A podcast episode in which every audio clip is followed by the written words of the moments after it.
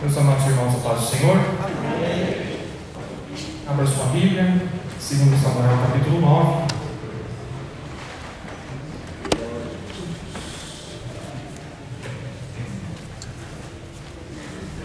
Nós vamos meditar do verso 1 até o verso número 13. E desde já eu quero deixar ciente para os irmãos que essa é uma noite de oportunidade. Essa é uma noite onde o Senhor ele se revela a nós com oportunidade. E se você ficar atento, a mensagem que será ministrada, você vai entender e vai compreender as oportunidades que serão colocadas neste momento. Os irmãos que acharam, digam amém. amém. Diz assim a palavra de Deus. E disse Davi: Há ainda alguém que ficasse da casa de Saul para que eu lhe faça bem por amor de Jonatas? E havia um servo na casa de Saul, cujo nome era Ziba, e o chamaram que viesse a Davi. E disse-lhe o rei: És tu Ziba? E ele, ele disse: Servo teu. E disse o rei: Não há ainda algum da casa de Saul para que eu use com, com ele de beneficência de Deus? Então disse Ziba ao rei: Ainda há um filho de Jonas, aleijado de ambos os pés. E disse-lhe o rei: Onde está? E disse Ziba ao rei: Eis que está em casa de Maquir, filho de Amiel, em Lodebar. Então mandou o rei e o tomou da casa de Maquir, filho de Amiel, de Lodebar. E vindo Mefibosete, filho de Jonatas, filho de Saul, a Davi, se prostrou com o rosto por terra e se inclinou e disse e disse Davi: Mefibosete, e ele disse: Aqui, eis aqui teu servo. E disse-lhe Davi: Não temas, porque de certo usarei contigo de beneficência por amor de Jonatas teu pai, e te restituirei todas as terras de Saul teu pai, e tu de contínuo comerás pão à minha mesa.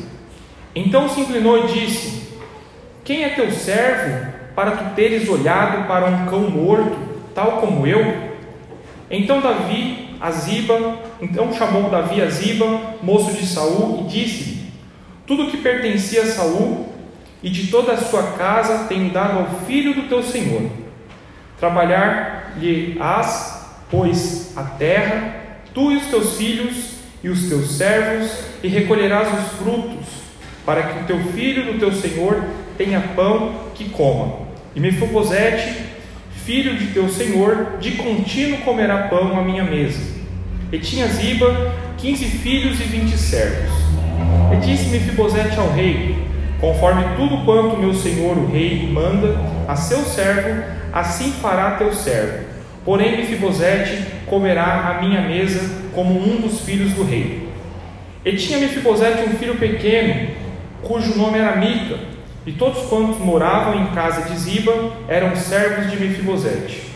Morava, pois, Mefibosete em Jerusalém, porquanto de contínuo comia a mesa do rei e era coxo de ambos os pés. Peço para que os irmãos permaneçam com a sua Bíblia aberta, porque no decorrer da mensagem nós trabalharemos alguns versículos, passaremos por alguns textos nessa noite. Mas o que eu acho mais interessante nesta mensagem, e como nós falamos, é uma noite de oportunidades e que nós entendemos que aquilo que é uma oportunidade é algo que é favorável, é algo que é conveniente. Nessa noite, olhando para a história de Mefibosete, nós vamos entender a oportunidade que foi dada para aquele, para aquele homem, para que ele pudesse estar à mesa do rei. E para que nós possamos entender um pouco mais a respeito do processo, entender um pouco mais do personagem Mefibosete, nós precisamos retornar alguns capítulos da Sagrada Escritura e entender então como se deu o reinado de Israel. Quando nós olhamos para 1 Samuel, no capítulo 8, nós vemos que o povo estava insatisfeito com os filhos de Samuel e o povo então começa a questionar Samuel: Samuel, nós queremos um rei, nós queremos um rei que governe sobre nós. Samuel então fica um tanto entristecido com aquilo, porque eles pensam assim: Poxa Deus, eles me rejeitaram. Mas Deus ele fala: eles não rejeitaram a você, Samuel, mas eles rejeitaram a mim.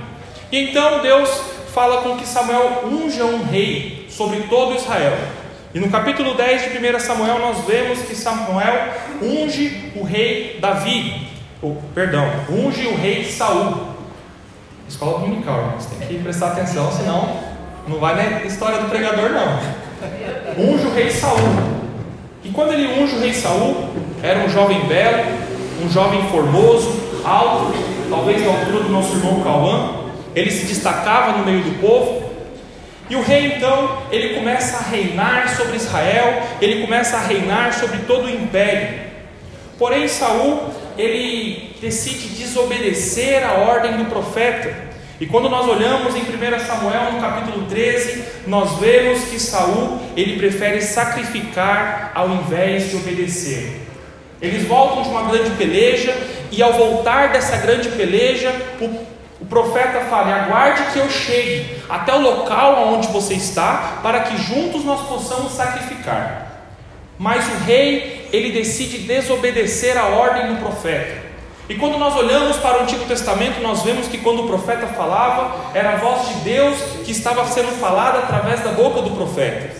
E quando Saul ele desobedece o profeta, Saul então desobedece, desobedece a ordem do próprio Deus.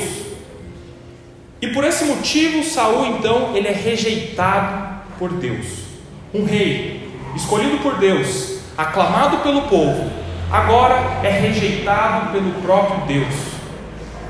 E é interessante que após ser rejeitado por Deus, o profeta Samuel então, ele fala para Deus, ele fala com o profeta Samuel falando: "Olha, vai até a casa de Jessé e unge um dos filhos de Jessé como rei" um dos filhos que eu tenho escolhido.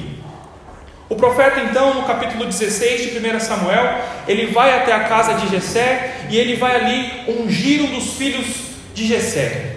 E percebam que neste primeiro momento, é um texto bastante conhecido dos irmãos, nós entendemos que o profeta ele quis escolher pela aparência, o profeta ele quis escolher de acordo com aquilo que estava aos seus olhos. Mas Deus, ele não olha para a aparência, Deus olha para o coração. E Deus então fala: Samuel, não é nenhum desses jovens que passaram pela sua frente que será o novo Deus de Israel. Samuel então, ele questiona para Jessé se existe mais algum outro filho dele. E Jessé então fala: existe um que está apacentando as ovelhas no campo. E Samuel fala: olha, nós não iremos nos assentar à mesa enquanto Davi não chegar. Davi então chega e é ungido como rei de Israel. E nós entendemos que no capítulo 13 de 1 Samuel, Saul foi rejeitado por Deus, porém continuou reinando. Davi foi ungido por Deus no capítulo 16, porém Davi não reina. Davi não inicia o seu ministério reinando. Às vezes nós recebemos algo do Senhor, mas precisamos entender o tempo de Deus para cumprir as coisas nas nossas vidas. Às vezes Deus ele entrega algo, entrega uma promessa, fala algo sobre as nossas vidas, e nós falamos quando isso vai acontecer, e nós não entendemos o tempo de Deus. Davi, ele precisou entender o tempo de Deus. Que nós possamos nesse dia entender também o tempo de Deus sobre as nossas vidas. E Davi, então, após ser ungido com rei, ele luta e vence o gigante Golias, Davi, ele começa a ganhar fama no reinado de Saul. Davi ele começa a crescer, ele começa a guerrear nas batalhas, ele se torna genro do próprio rei e Davi, ele acaba sendo até ficando famoso e incomodando o próprio rei. No capítulo 18 de 1 Samuel, nós vemos que as mulheres cantavam sobre Saul e sobre Davi, que Davi, que Saul tinha matado os seus milhares, mas Davi tinha matado os seus dez milhares.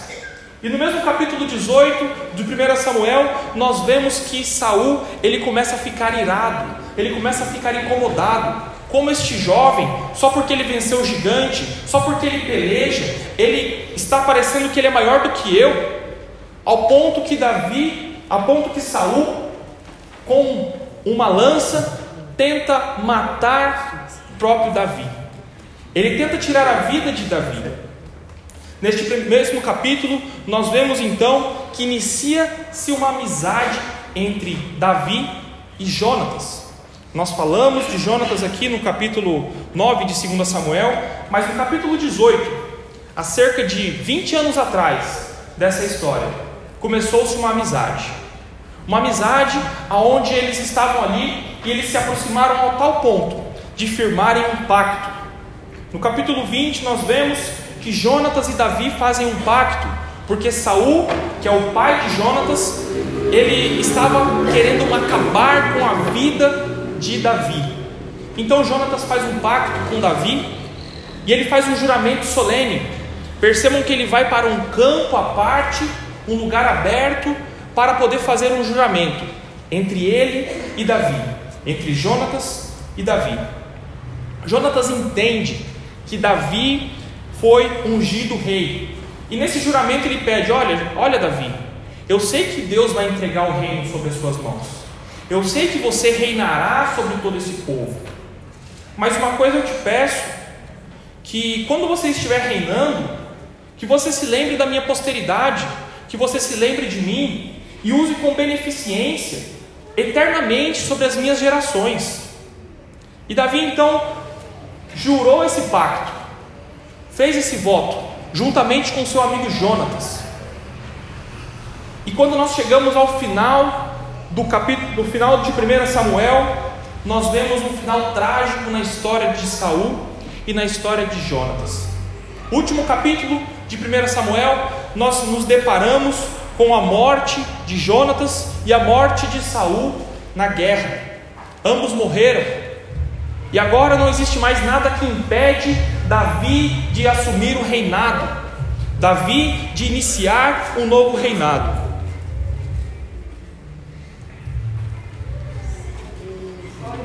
Ter algumas coisas aqui. O, Salmo, o 2 Samuel inicia com dois cenários diferentes. Por um lado, tristeza e pranto pela morte do ungido do Senhor. E por outro lado, a alegria porque os inimigos de Davi, eles pereceram.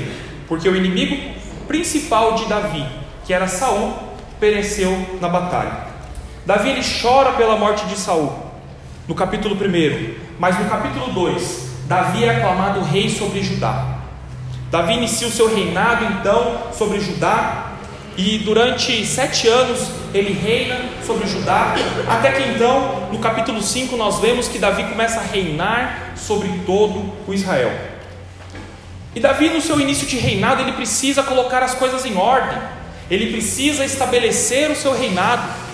Ele precisa conquistar uma nova capital para o seu reinado. Ele precisa então trazer de volta a arca, porque se os irmãos lembrem, quando na época do profeta, na época do sacerdote Eli, a arca ela foi levada para a terra dos filisteus.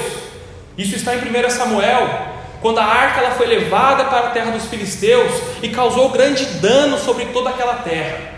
E quando os filisteus eles trazem de volta essa arca, essa arca ela fica na casa de Obed-edom. Então agora Davi ele tem um papel fundamental de restaurar a presença de Deus para o seu reinado. Nós já falamos sobre isso uma outra vez. Davi ele tem uma importante missão de conquistar e de estabelecer um plano para o seu reinado. O ungido do Senhor, ele quer trazer de volta a presença de Deus para o centro do seu reinado. E segundo Samuel inicia com a conquista de Jerusalém, com a trazida da arca para Jerusalém e com as vitórias que Davi faz sobre os seus inimigos, sobre os filisteus, sobre os amalequitas e sobre todos aqueles povos que rodeavam aquela terra. Davi então se encontra num ambiente de estabilidade do seu reinado, não tendo mais guerra, não tendo mais que fazer nenhum trabalho, nem mais perseguição. Percebam até que os reinos vizinhos, como o rei de Tiro, decide trazer madeira nobre para poder construir um palácio para o rei Davi.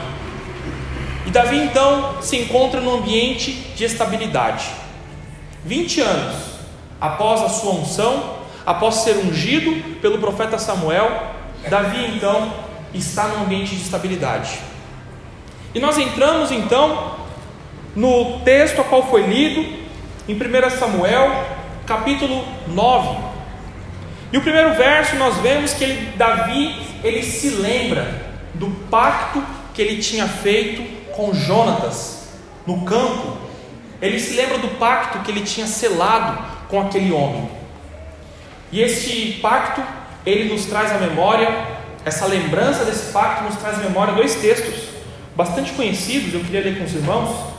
Gênesis capítulo 40, versículo 23. A palavra de Deus, ela fala o seguinte: O copeiro mor, porém, não se lembrou de José, antes se esqueceu dele. Essa história também é bem conhecida. Quando José se encontrava na casa de Potifar e em determinada situação, José então, ele acaba sendo preso, acusado injustamente, e nessa prisão, dois servos de Faraó sonham, um padeiro e um copeiro. O padeiro ele tem um sonho que ele estaria servindo pão em bandejas, e o copeiro tem um sonho que ele estaria com as vinhas, ele estaria novamente servindo. E José interpreta o sonho de cada um. Só que José ele fala com o copeiro: olha, você vai ser reintegrado à sua função no palácio. E quando você for reintegrado à sua função no palácio, lembre-se de mim. Mas o versículo 23 fala o seguinte: Porém o copeiro, o copeiro voltou para o palácio, porém ele se esqueceu de José. Quantas das vezes as promessas são feitas?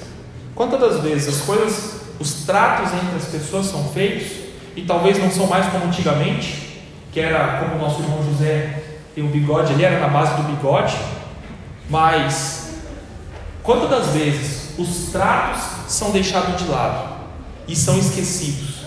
E muitas das vezes era para nós sermos beneficiados. Olha, quando você for trabalhar naquela empresa, lembre-se de mim. Leva um currículo meu lá. Olha, quando você estiver trabalhando lá, quando você estiver trabalhando no hospital, tenta me ajudar numa consulta. Tenta me ajudar para eu conseguir fazer o um encaixe. E as coisas elas são esquecidas. Mas por outro lado, este versículo primeiro que mostra a lembrança de Davi por um pacto que foi feito, nos traz à memória outro texto que se encontra em Isaías no capítulo 49, o versículo de número 15, que diz o seguinte: Pode uma mulher esquecer-se tanto do filho que cria, que não se compadeça dele, do filho do seu ventre, mas ainda que esta se esquecesse, eu todavia não me esquecerei de ti. Os pactos que são feitos entre os homens podem ser esquecidos, mas o pacto que Deus fez conosco, ele é lembrado eternamente. Aquilo que Deus falou sobre as nossas vidas, ele vai cumprir. Pode passar o tempo, pode passar o tempo que for, mas aquilo que Deus falou para as nossas vidas, ele vai cumprir. Ele não se esqueceu de nós.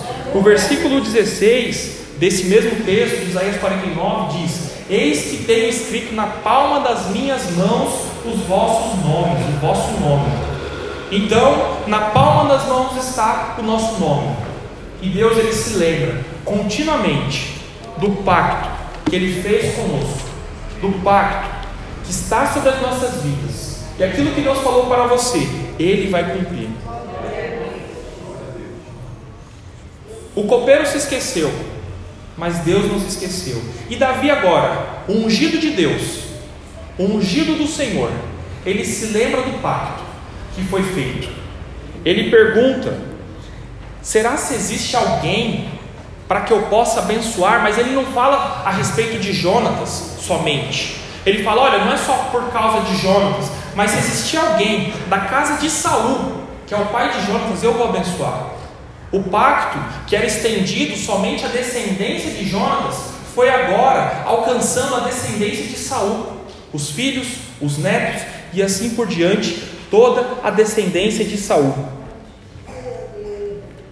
E nós entendemos que esse pacto que foi feito com Davi e Jonatas, a pergunta que, que, que Davi faz, ele não pergunta a respeito de uma característica específica. O versículo primeiro fala: há ainda alguém que ficasse da casa de Saul para que ele faça bem por amor de Jonatas? E o versículo 3 ele diz o seguinte: Novamente Davi falando, e disse o rei: Não há ainda algum da casa de Saul para que use com ele de beneficência de Deus. Percebam que, que Ziba, ele responde: ó, existe um. Mas Ziba, ele, ele tenta depreciar um pouco. Ó, existe um, mas ele é aleijado. Ele já não serve para estar tá aqui. Ele é aleijado, ele já não anda direito. É o Mefibosete, ele já não anda direito. O que, que nós entendemos com isso? É como se Ziba estivesse querendo depreciar. É como se Ziba estivesse querendo falar assim: olha, ele não serve para estar tá aqui entre a família real. Ele não, ele não tem o mesmo porte que a gente. Ele, ele não tem nem terno. Nem adianta chamar ele para vir para a igreja que ele não tem nem terno. Vai chamar ele pra, não chama nem ele para pregar porque ele não. Ele vai vir pregar de jeans aí, vocês não vão gostar. É como se Ziba estivesse depreciando um pouco a respeito disso. Mas o pacto que Davi fez não estava levando em conta uma deficiência. Isso nos traz à memória um texto que está lá em Efésios, capítulo 1, versículo 9.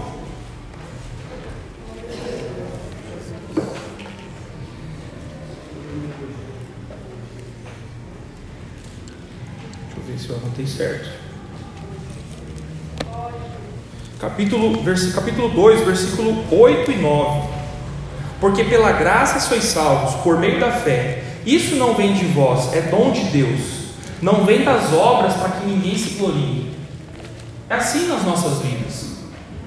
Quando Deus ele escolheu nos salvar, quando Deus escolheu que nós estivéssemos aqui, Deus não estava levando em consideração as nossas deficiências, as nossas manchas de pecado.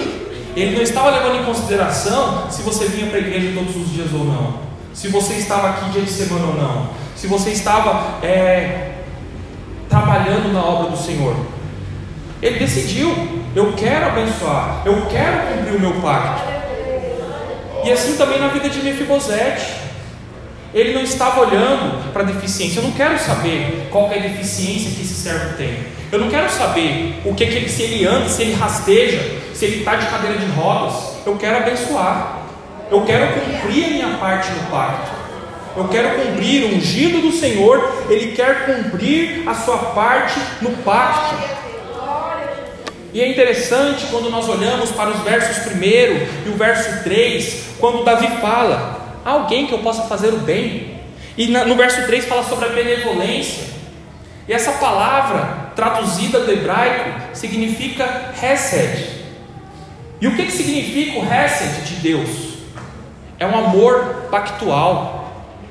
O Hesed de Deus é um amor que é um pacto firmado. É algo que já está marcado. Isaías capítulo 55, o versículo de número 3,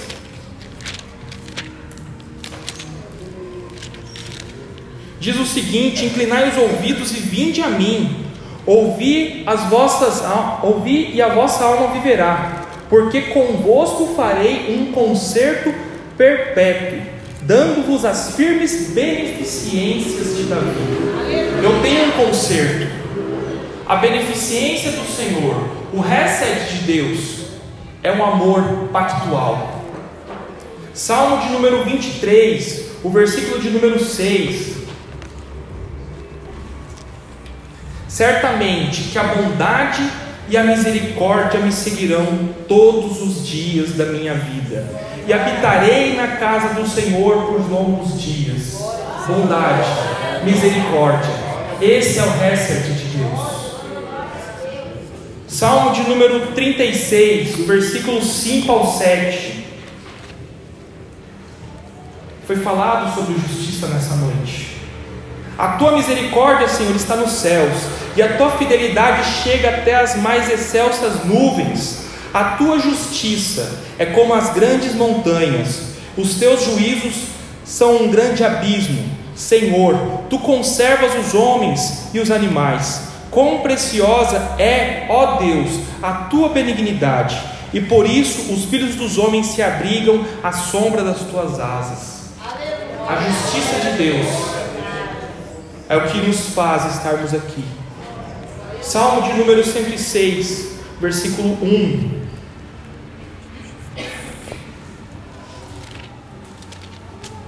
Louvai ao Senhor, louvai ao Senhor, porque Ele é bom e porque a sua benignidade, ou em outras versões, a sua misericórdia, dura para sempre. Lamentações de Jeremias. Capítulo 3, versículo 22.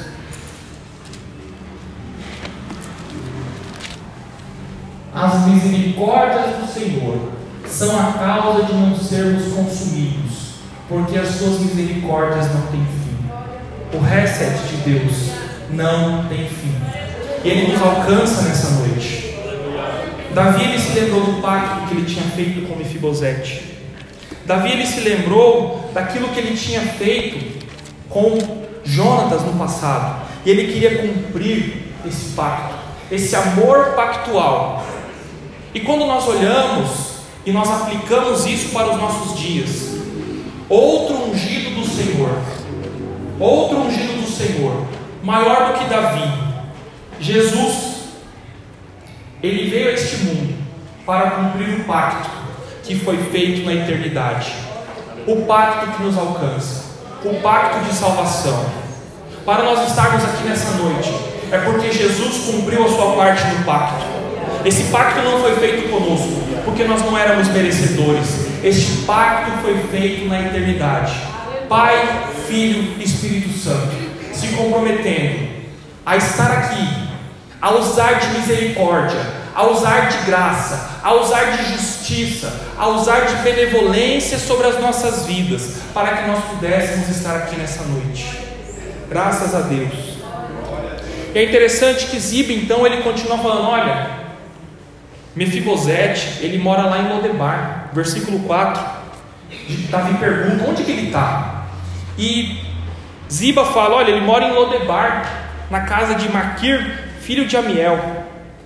E o que, que significa Lodebar? Talvez algum hino que a gente se lembre, fala sobre a terra do esquecimento. Imaginem só, um aleijado na terra do esquecimento. Nós temos dois pensamentos a respeito dele se encontrar na terra do esquecimento. O primeiro deles, ele poderia estar com medo por tudo que aconteceu, pela sua família ter perdido a linhagem real ele poderia estar com medo e fugiu para um lugar seguro. Talvez ele estava com ressentimento. Ele estava com ressentimento por tudo que aconteceu e por ele ser aleijado. E ele se encontrava então no lugar de esquecimento.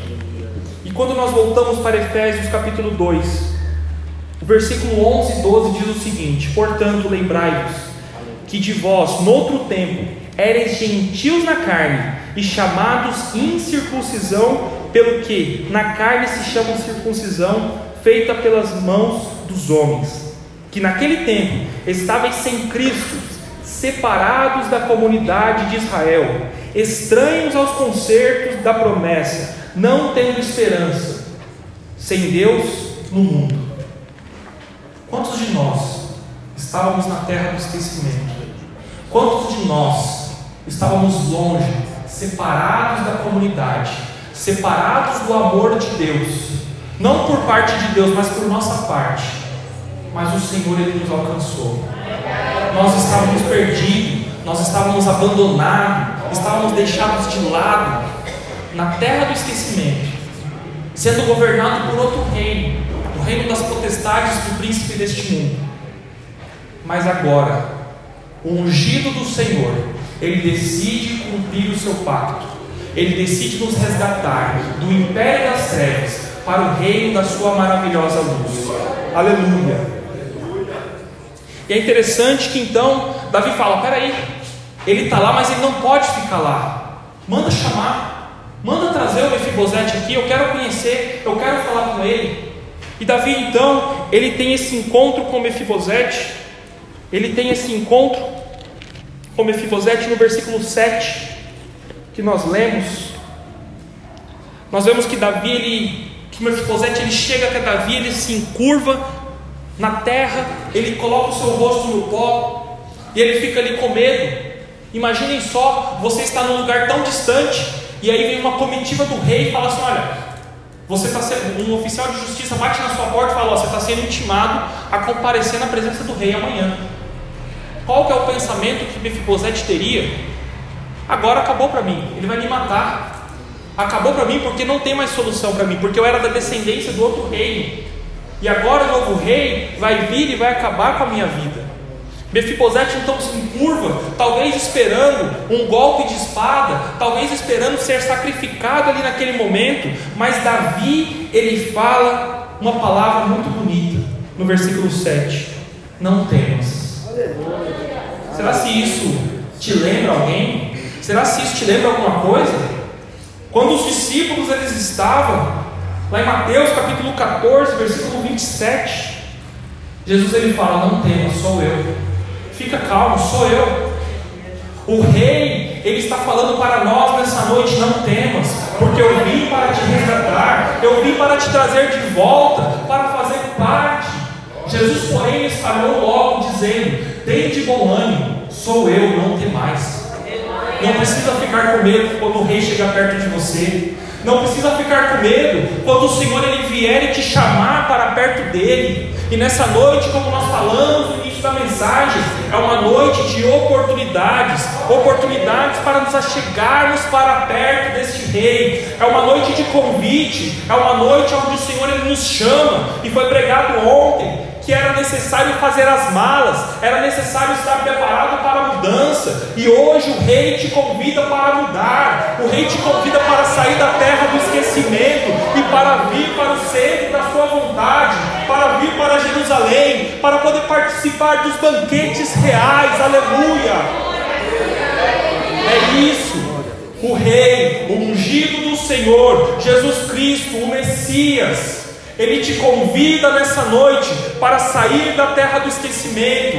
Mesmo que você fale assim, mas eu sou pecador. Mesmo que você fale que você não tem condições de estar aqui, mas o Rei ele te convida nessa noite para sair da terra do esquecimento e vir para o centro da vontade dele. Aleluia.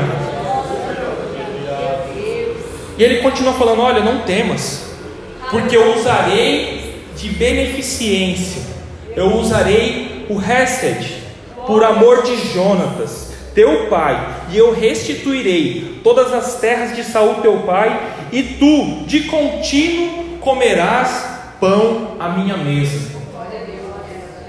Você não vai só vir de Lodebar para Jerusalém, mas você vai sentar do meu lado.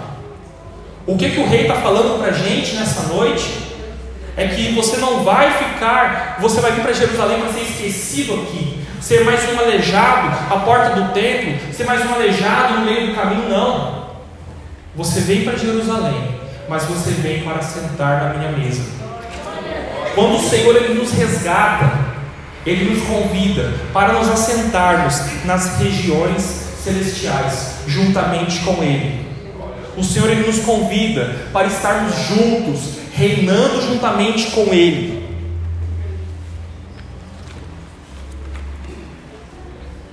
Efésios capítulo 2, versículo 6. E nos ressuscitou juntamente com Ele, e nos fez assentar nos lugares celestiais em Cristo Jesus. Tem um lugar preparado, tem uma cadeira preparada para você na mesa do Rei. Tem um lugar preparado para você na presença do rei. Talvez você pense assim, mas eu não eu não estou valendo nada. Eu, não, eu sou pecador, eu não tenho condição de estar aqui. Mas o rei te chama. Por mais que você seja, possa se sentir deficiente, em seja qualquer área da sua vida, mas eu não sei nem orar, mas eu não sei nem estar na frente juntamente com os irmãos, não sei nem cantar, eu não, não sei como que eu vou servir esse Deus, mas Ele te convida mesmo com as suas deficiências, porque nessa noite é uma noite onde a oportunidade bate a sua porta. Essa noite é uma noite onde o Rei nos chama para estar em Jerusalém. É onde o Rei nos chama para estar assentado na sua mesa. E ele continua falando no versículo 10. Ele continua falando sobre comer na mesa do rei. Ele fala que Ziba agora vai trazer o sustento para a casa de Mefibosete e para a sua descendência. Os seus filhos e os seus vinte servos, eles irão trabalhar para trazer mantimento para a casa de Mefibosete. E ele finaliza o versículo 10 falando: Mas Mefibosete, o teu senhor, ele, ele comerá continuamente na minha mesa. E comer na mesa do rei, para os reinados do Oriente Médio, é um sinal de honra. Os principais governadores, eles se assentavam à mesa do rei diariamente para discutir o futuro do reinado. Os principais familiares que tinham cargos, os chefes dos exércitos, eles se assentavam à mesa do rei. E o que, que nós entendemos com isso? Quando Mefibosete ele se assenta na mesa de Davi, ele é considerado como um dos principais à sua volta. Não é mais um, mas você é o principal. Você faz parte disso. E nessa noite, nós fazemos parte dessa mesa. Nessa noite, o Senhor Jesus, o ungido de Deus, ele nos convida para fazer parte dessa mesa. Pela fé, nós estamos aqui reunidos, mas um dia nós estaremos frente a frente com o próprio Deus. Essa é a nossa esperança. Nós estamos aqui nessa noite e nós sentimos a presença de Deus, mas chegará um dia onde nós veremos o Senhor frente a frente, onde nós estaremos com o Rei dos Reis, nas bodas do Cordeiro e cearemos juntamente com Ele. Você é importante para este Rei, você é importante para Jesus. Talvez nós pensamos assim: o que, o que, que nos trouxe aqui nessa noite? O que, que nos motiva a estar aqui nessa noite? E talvez você pensou assim: eu vou apenas passar e vou cultuar aqui nessa noite. Mas hoje, este culto foi feito para adorar a Deus, e essa oportunidade foi feita para você. Nessa noite, o Senhor Jesus ele nos convida para chegar à mesa do rei, para se assentar com ele, mesmo sem merecer. Você não precisa merecer nada. Você não precisa dar nada em troca. Davi não precisava, Mefibosete, vem para cá, mas você precisa me dar alguma coisa em troca. Não. Você não precisa dar nada em troca para se assentar à mesa do rei. O convite é gratuito. A oportunidade é gratuita para se assentar, para se chegar mais próximo da mesa do rei. E o versículo 13, ele fala o seguinte: Morava, pois, Mefibosete em Jerusalém. Vamos ler o.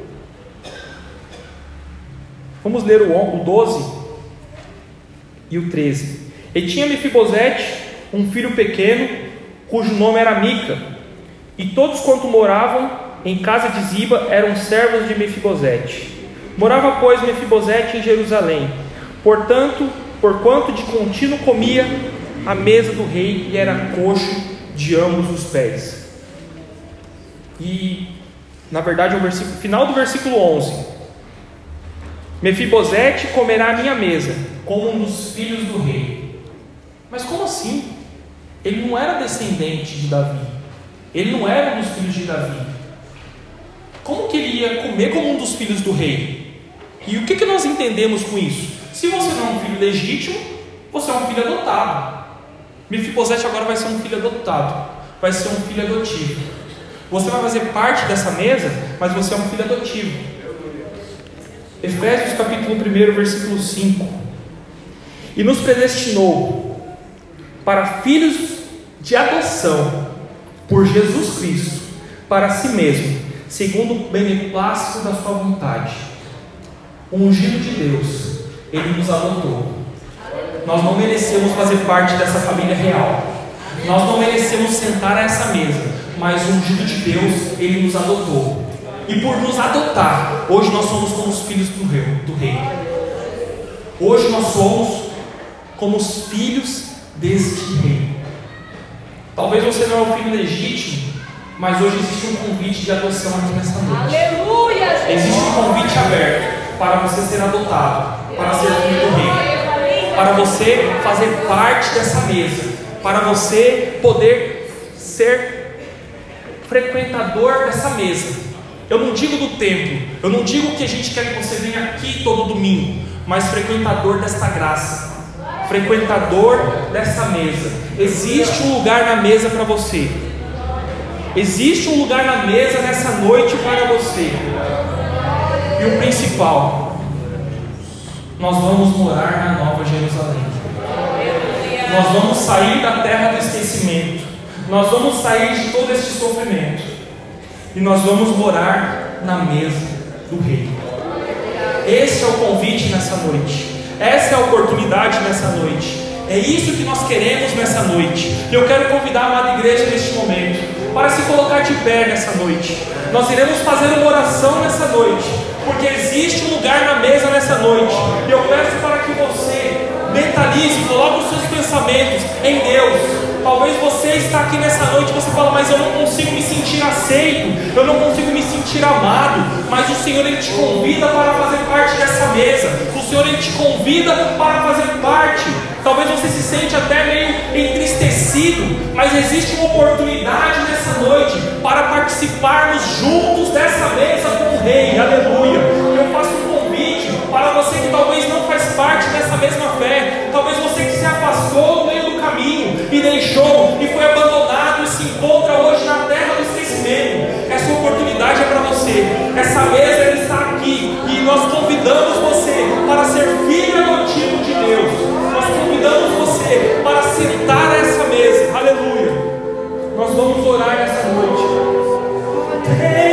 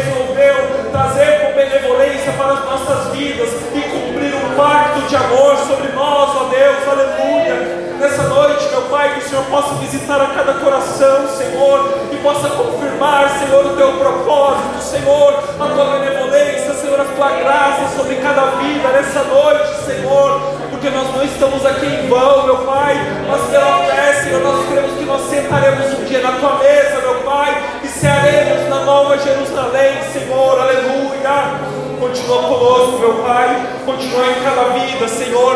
Conceda novas oportunidades para aqueles que não se renderam a Ti, Senhor. Que o Teu Espírito Santo continue se manifestando na nossa igreja, na Tua casa, nas nossas vidas, Senhor. Esse é o nosso pedido, meu Pai, porque nós cremos que nós somos amados por Ti. Nós cremos que nós somos adotados por Ti, Senhor, mesmo sem merecer nada, ó Deus. E por isso nós estamos aqui nessa noite, meu Pai. Nós te pedimos, fica conosco em nome de Jesus. Amém.